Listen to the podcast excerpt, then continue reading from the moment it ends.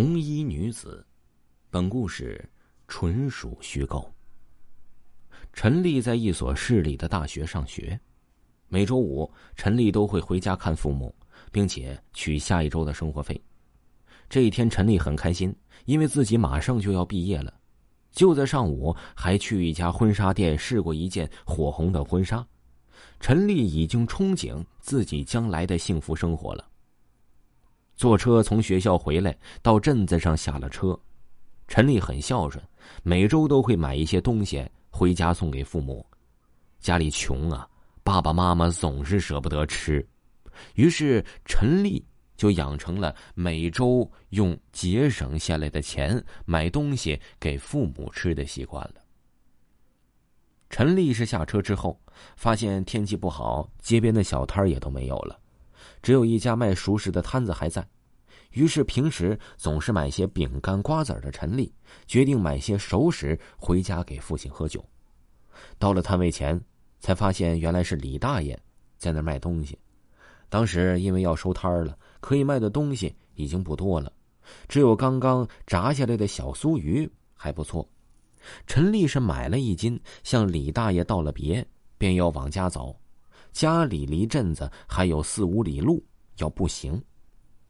陈丽走到了原来上过学的初中，停下脚步看了看。这个时候呢，有一个长得很妩媚的女人走了过来。她穿着一身的红色嫁衣，仔细一看，那女人哪里是走过来的，竟然是踩着红绸飘过来的。这个时候的天已经渐渐的黑下来，再不赶紧回家，天呢就要黑的彻底了。那个女人说话站在了她的红绸子上，就可以快点把陈丽给送回家了。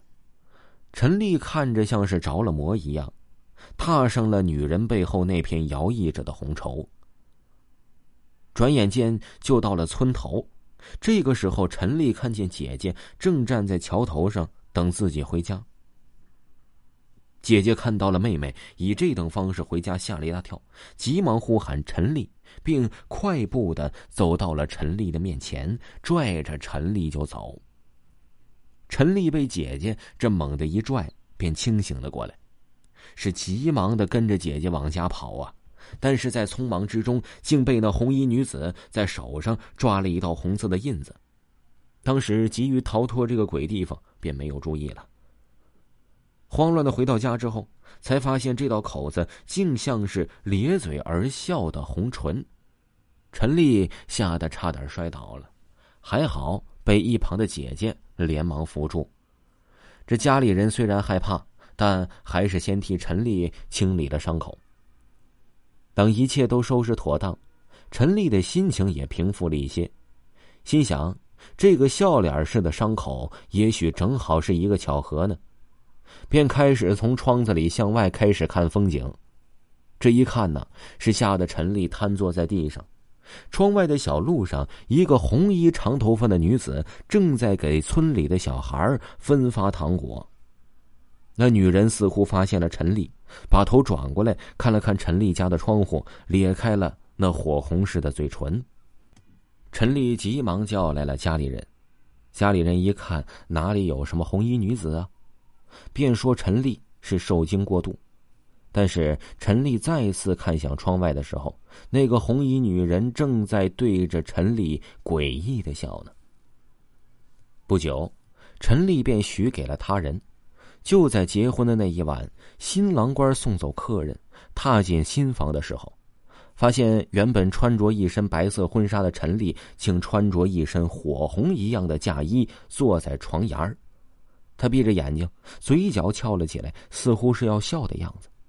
新郎官虽然觉得怪异，但还是走向了陈丽呀，准备叫陈丽休息。但是不碰陈丽不要紧，一碰才发现陈丽的身体竟然是冰凉僵硬，这哪里是活人的样子呀？分明他就是一具尸体呀！这新郎官大叫着，发疯似的奔出家门。叫喊声引来了邻居，邻居们忙去新房一看究竟，这才知道新娘已经死了。陈丽的家人忍着伤痛办理了陈丽的后事。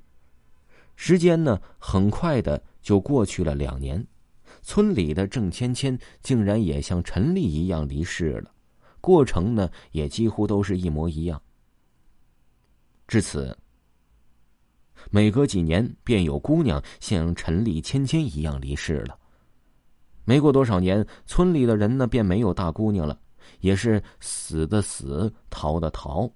但是那些逃走的又能怎么样呢？他们只是晚一点面对这些事儿罢了。哎呀，我做了很多漂亮的红嫁衣，你们想来试试吗？很漂亮的。听众朋友，本集播讲完毕。感谢您的收听。